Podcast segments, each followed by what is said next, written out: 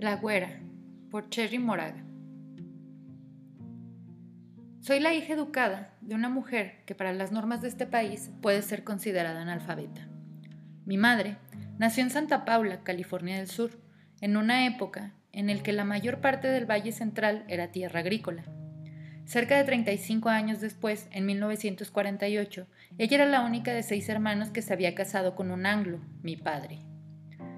Recuerdo las historias de mi madre, probablemente mejor de lo que ella se imagina. Es una brillante narradora de cuentos, capaz de recordar todos los acontecimientos de su vida con la nitidez del presente, señalando incluso detalles como el color o el corte de un vestido. Recuerdo las historias de cuando fue sacada de la escuela a los 5, 9 y 11 años de edad para trabajar en los campos junto con sus hermanos y hermanas. Historias de su padre, bebiéndose las pequeñas ganancias que mi madre era capaz de ganar para ayudar a la familia. Las recuerdo tomando el camino más largo para evitar encontrarse con él en la calle cuando se dirigía, tambaleándose, hacia el mismo destino. Recuerdo historias de mi madre, mintiendo acerca de su edad para poder conseguir trabajo como obrera en la industria sombrerera, en Aguacaliente Racetrack, en Tijuana. A los 14 años, ella era el sostén principal de la familia.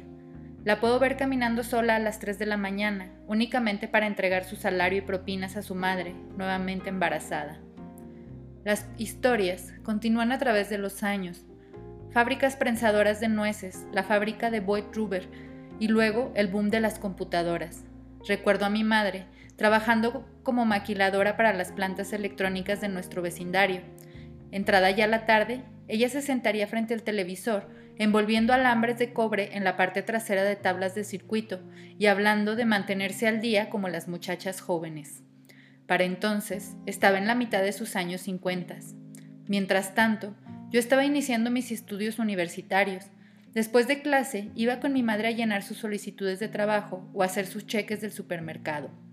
Nosotras preparábamos previamente el escenario. Mi madre firmaba el cheque antes de que llegáramos a la tienda. Luego, cuando nos acercábamos a la caja, ella diría, ay cariño, adelántate y haz el cheque, como si no pudiera molestarse con un detalle tan insignificante. Nadie hacía preguntas. Yo recibí una educación y siento por ello orgullo y satisfacción. Puedo llevar la cabeza erguida con el conocimiento, recibido de mi madre, de que mi vida sería más fácil que la suya. Yo fui educada, pero más que eso, yo era la güera, la de la piel clara, nacida con las facciones de mi madre chicana, pero con la piel de mi padre anglo. La vida sería más fácil para mí. Nunca nadie me dijo precisamente de lo claro que lo claro fuera lo correcto, pero yo sabía que ser de color claro era algo que se valoraba, particularmente en mi familia, toda chicana a excepción de mi padre. De hecho, todo lo que tuvo que ver con mi educación, al menos la que ocurrió a nivel consciente, trató de blanquear aún más el color que ya tenía. Aunque mi madre hablaba con fluidez el español, a mí nunca me enseñaron mucho español en casa. Yo capté lo que aprendí en la escuela, y lo que alcanzaba a oír de las conversaciones entre mi madre y sus familiares. Muchas veces se refería a otros mexicanos de ingresos bajos como braceros o espaldas mojadas, y de sí misma y de su familia decían que eran gente de diferente clase.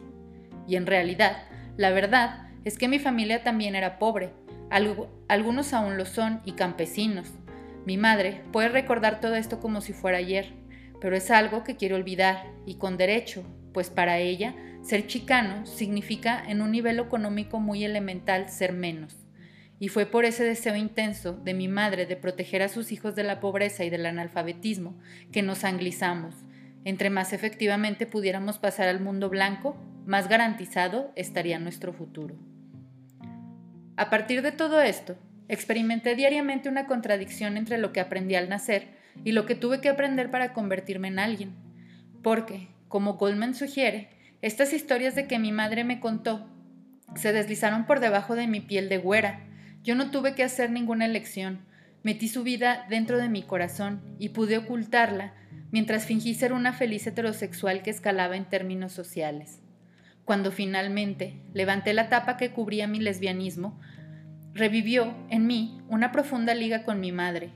No fue, sino hasta que reconocí y confronté mi propio lesbianismo a flor de piel, que sentí una estrecha identificación con mi madre, con su opresión por ser pobre, sin educación y chicana.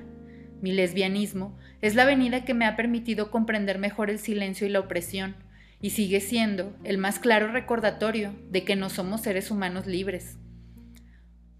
Una cosa sigue a la otra. Supe por años que era lesbiana, lo había sentido en mis huesos, había sufrido con este conocimiento, me volvía loca, me ahogaba al silenciarlo. El silencio es como el hambre, no te engañes, y se siente más cuando uno ha tenido el estómago lleno la mayor parte de su vida. Cuando no nos estamos muriendo físicamente de hambre, podemos darnos el lujo de advertir nuestra miseria psíquica y moral, y a partir de esa miseria podemos reconocer otras miserias, si una está dispuesta a arriesgarse a relacionarlo, si una está dispuesta a ser responsable de los resultados de esa relación. Para mí es inevitable esa relación. Lo que estoy diciendo es que la alegría de verse como una chica blanca no es tan grande desde que me di cuenta de que puedo ser golpeada en la calle por lesbiana.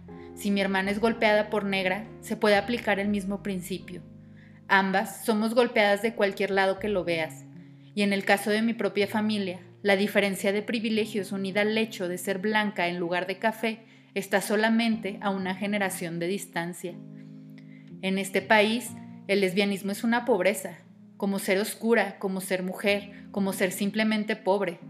El peligro radica en alinear estas opresiones. El peligro radica en no ser capaz de reconocer la especificidad de la opresión. El peligro radica en tratar de enfrentar esta opresión en términos meramente teóricos, sin una envoltura emocional sentida en el corazón que surja de una opresión, de nuestra opresión, sin que se nombre al enemigo que llevamos dentro de nosotras mismas y fuera de nosotras, Ningún contacto auténtico no jerárquico entre grupos oprimidos puede llevarse a cabo.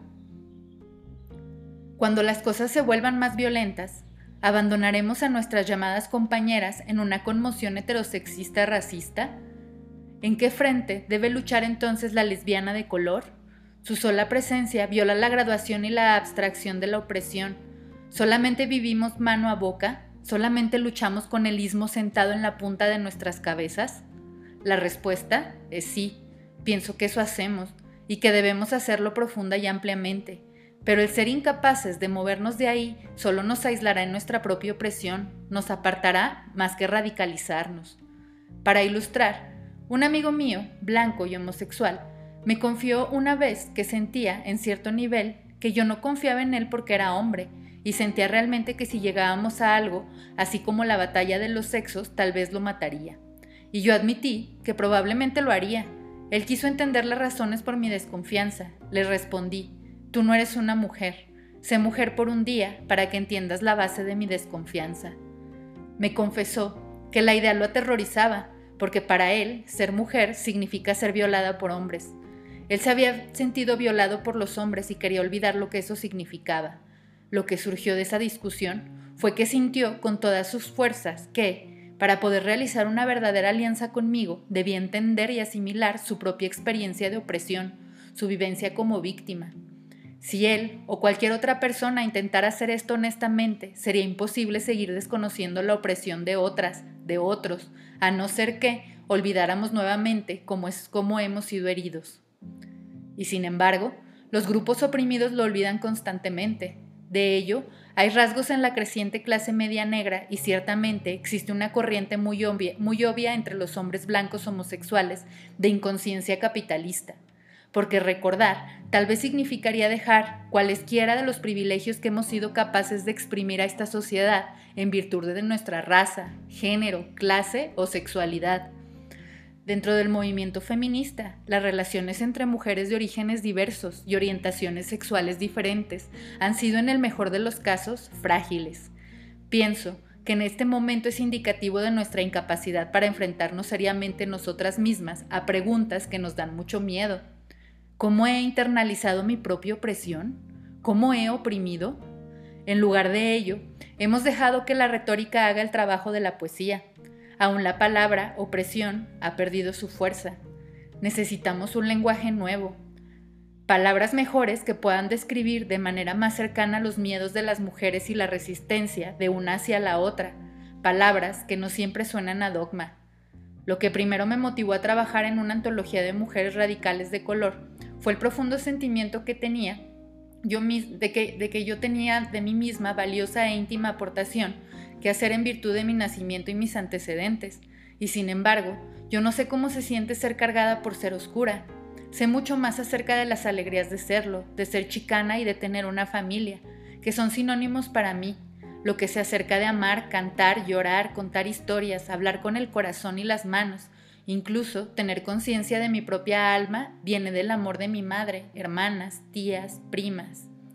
Pero a la edad de 27 años, sigue siendo aterrador reconocer que he internalizado un racismo y un clasismo cuyo objeto de opresión no es alguien fuera de mi piel, sino alguien que está dentro de mi piel.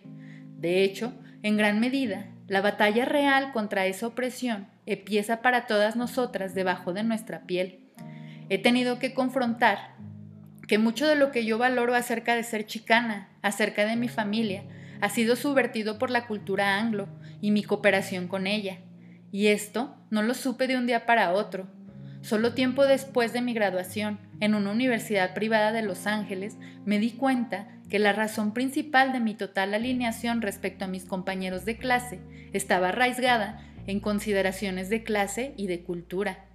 Tres años después de mi graduación, en una reunión en Sonoma, una amiga mía, que viene de una familia obrera de origen italo-irlandés, me dijo, Cherry, no me extraña que te hayas sentido como una tonta en la escuela, si la mayor parte de la gente ahí era blanca y rica. Era cierto, todo el tiempo sentí la diferencia, pero no fue hasta el momento en que puse las palabras raza y clase junto a mi experiencia que pude entender mis sentimientos. Durante años me había reprochado a mí misma por no ser tan libre como mis condiscípulos. Creía que debía que debía que ellos tenían más valor que yo para rebelarse contra sus padres y recorrer el país pidiendo aventones, leyendo libros y estudiando arte. Tenían suficientes privilegios para poder ser ateos, por el amor de Dios. No había, sin embargo, nadie cerca para explicarme la disparidad entre sus padres, que eran productores de cine en Hollywood, y mis padres, que no podrían nombrar a un solo productor de cine, aunque su vida dependiera de ello. Y precisamente porque su vida no dependía de esto, no podrían ser molestados. Pero yo no sabía nada entonces acerca del privilegio. Lo blanco era lo correcto. Punto. Yo podía pasar, si lograba alcanzar suficiente educación, nadie notaría la diferencia. Tres años después, tuve una experiencia similar. Le escribí a una amiga. Fui al recital de Notstedt Sanch. Ahí, para mí todo estalló. Ella habló en un lenguaje que yo sabía que existía, en las partes más profundas de mí, y que había ignorado en mis estudios feministas y aún en mi propia escritura. Lo que Notzake me hizo descubrir fue que en mi propio desarrollo como, poeta he negado de muchas maneras la voz de mi propia madre oscura, lo oscuro en mí. Me he aclimatado al sonido de un lenguaje blanco que, aunque representado por mi padre, no habla en mis poemas y las emociones, emociones que emanan del amor de mi madre. La lectura fue agitadora, me hizo sentir desasosegada, me precipitó en una semana de terror por tanto que me afectó. Sentí que debería de empezar otra vez, que yo solamente atendía las percepciones de las mujeres blancas de clase media que hablaban por mí y por todas las mujeres. Me asusté de mi propia ignorancia. Sentada en un asiento del auditorio, me di cuenta de la manera más profunda que por años he renegado del lenguaje que conocía mejor. He ignorado las palabras y los ritmos que estaban más cerca de mí, los sonidos de mi madre y mis tías cuchicheando, mitad en inglés, mitad en español mientras bebían cerveza en la cocina, y las manos, he quitado las manos de mis poemas, pero no de la conversación. Las manos no pueden mantenerse quietas, siempre han insistido en moverse. La lectura me obligó a recordar cosas que siempre he sabido, cosas a partir de mis raíces, pero el recordar me obliga a enfrentar lo que no sé. La lectura de Shang me conmovió porque hablaba con fuerzas de un mundo que me es conocido y lejano, la capacidad de entrar en las vidas de otros, pero una no puede tomar solamente lo bueno y correr. Yo supe, mientras estaba sentada en aquel auditorio de Oakland, como lo sé en mi poesía, que lo único digno de escribirse es aquello que parece desconocido y por lo tanto aterrador. Muchas veces lo desconocido es presentado en la literatura como lo oscuro, que existe dentro de una persona. De forma parecida, los escritores sexistas se refieren al miedo en la forma de una vagina, llamándole el orificio de la muerte. En contraste, es un placer leer trabajos como el de Maxine Wong Kingston, La mujer guerrera. En ellos, el miedo y la alienación son representados como los fantasmas blancos, y sin embargo, el grueso de la literatura en este país refuerza el mito de que lo oscuro y femenino es maligno. Consecuentemente, cada una de nosotras, sea oscura, mujer o ambas, ha internalizado en alguna medida esa, esa imaginería opresiva. Lo que el opresor consigue muchas veces es simplemente exteriorizar sus miedos proyectándolos en los cuerpos de las mujeres, asiáticos, homosexuales, inválidos, cualquiera que parezca más el otro. Llámame, cucaracha y presumida, pesadilla en tu almohada blanca. Tú te consumes por destruir la indestructible parte de ti. Andrew Lord. Verdaderamente, el opresor no teme tanto a la diferencia como a la similitud. Teme descubrir en sí mismo las mismas penas, los mismos deseos que los de la gente a quien ha herido. Teme la inmovilización que le amenaza a raíz de su culpa incipiente.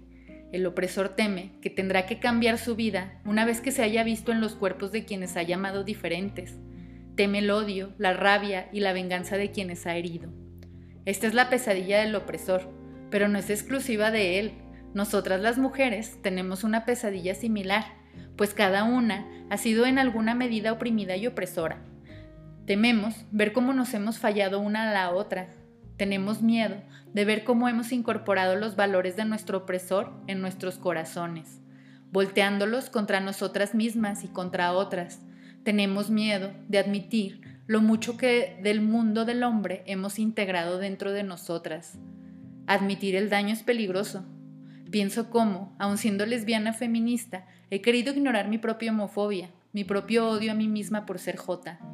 No he querido admitir que el sentido más profundo de mí misma no está a nivel de mi política de mujer identificada con las mujeres. He tenido miedo de criticar a las escritoras lésbicas que escogen saltarse esos temas en nombre del feminismo. En 1979 hablamos de los roles de la vieja lesbiana y del butch en femme, como si fueran parte de la historia antigua, nosotros los desechamos como nociones patriarcales y sin embargo, la verdad del asunto es que muchas veces se ha adoptado los miedos sociales y el odio hacia las lesbianas que se acuestan conmigo y he odiado a veces a mi amante por quererme. Algunas veces no me he sentido suficientemente hombre para una lesbiana que trata de sobrevivir en una sociedad heterosexual. No hay un camino fácil para entender las emociones. De manera similar, en un mundo dominado por los blancos, no es fácil librarse del racismo y de nuestra propia internalización de él. Siempre está ahí, personificando en quien menos esperamos resfregárselo. El reto está cuando lo restregamos contra esa persona. Entonces, ahí está la oportunidad de ver la pesadilla que existe dentro de nosotras, pero usualmente nos encogemos ante el reto. Una y otra vez, he observado la respuesta habitual de en grupos de mujeres blancas cuando surge el tema del racismo. Su actitud es negar la diferencia y he oído comentarios como, bueno, estamos abiertas a todas las mujeres, porque ellas, las mujeres de color, no tratan de venir. Una solamente puede tratar hasta cierto punto. Pero rara vez se da un análisis de cómo la misma estructura del grupo puede basarse, puede basarse en supuestos racistas y clasistas.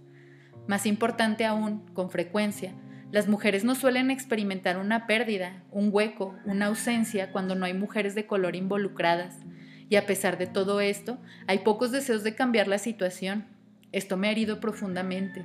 He llegado a creer que la única razón que puede llevar a las mujeres de una clase privilegiada a darse cuenta de cómo ellas mismas oprimen es cuando llegan a conocer el significado de su propia opresión y entienden que la opresión de otros las hiere personalmente. El otro lado de la historia es que las mujeres de color y las mujeres blancas de clase obrera se encogen muchas veces ante el reto de cuestionar a las mujeres blancas de clase media. Es mucho más fácil graduar las opresiones y crear una jerarquía, antes de asumir la responsabilidad de cambiar nuestras propias vidas. Nosotros no hemos sido capaces de exigir a las mujeres blancas en particular, a las que dicen hablar por todas las mujeres, que se responsabilicen de su propio racismo, Simplemente, el diálogo no ha llegado a niveles tan profundos. Muchas veces he cuestionado mi derecho a recopilar una antología escrita exclusivamente por mujeres de color. He tenido que ver críticamente mi reivindicación por mi color en un momento entre en que entre las fallas de las feministas blancas este es un argumento políticamente correcto y algunas veces periféricamente ventajoso. Debo reconocer el hecho de que físicamente yo puedo elegir respecto a esta reivindicación, en contraste con las mujeres que no pudieron hacerlo y se les maltrató, además, por ser de color. Yo debo reconocer que la mayor parte de mi vida, por el simple hecho de que me veo blanca, me identifiqué y aspiré a tener valores blancos y que rolé la hora de aquel privilegio de California del Sur, tanto como mi conciencia me lo permitió. Bueno, pues ahora me siento blanqueada y encallada, y estoy enojada por eso. Por los años en que yo rechacé reconocer el privilegio, tanto cuando estaba en mi contra como cuando estaba ignorándolo, disfrutaba de él a expensas de los demás. Pero estos asuntos no están resueltos. Por ello, este ensayo resulta tan arriesgado para mí y todavía hay más por descubrir.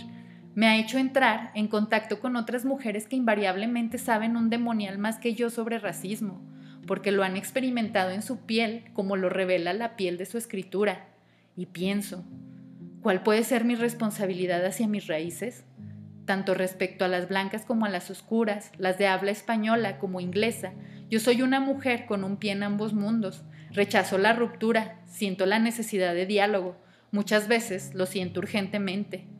Pero una voz no es suficiente, ni dos, aunque claro, aunque claro que ahí es en donde el diálogo comienza.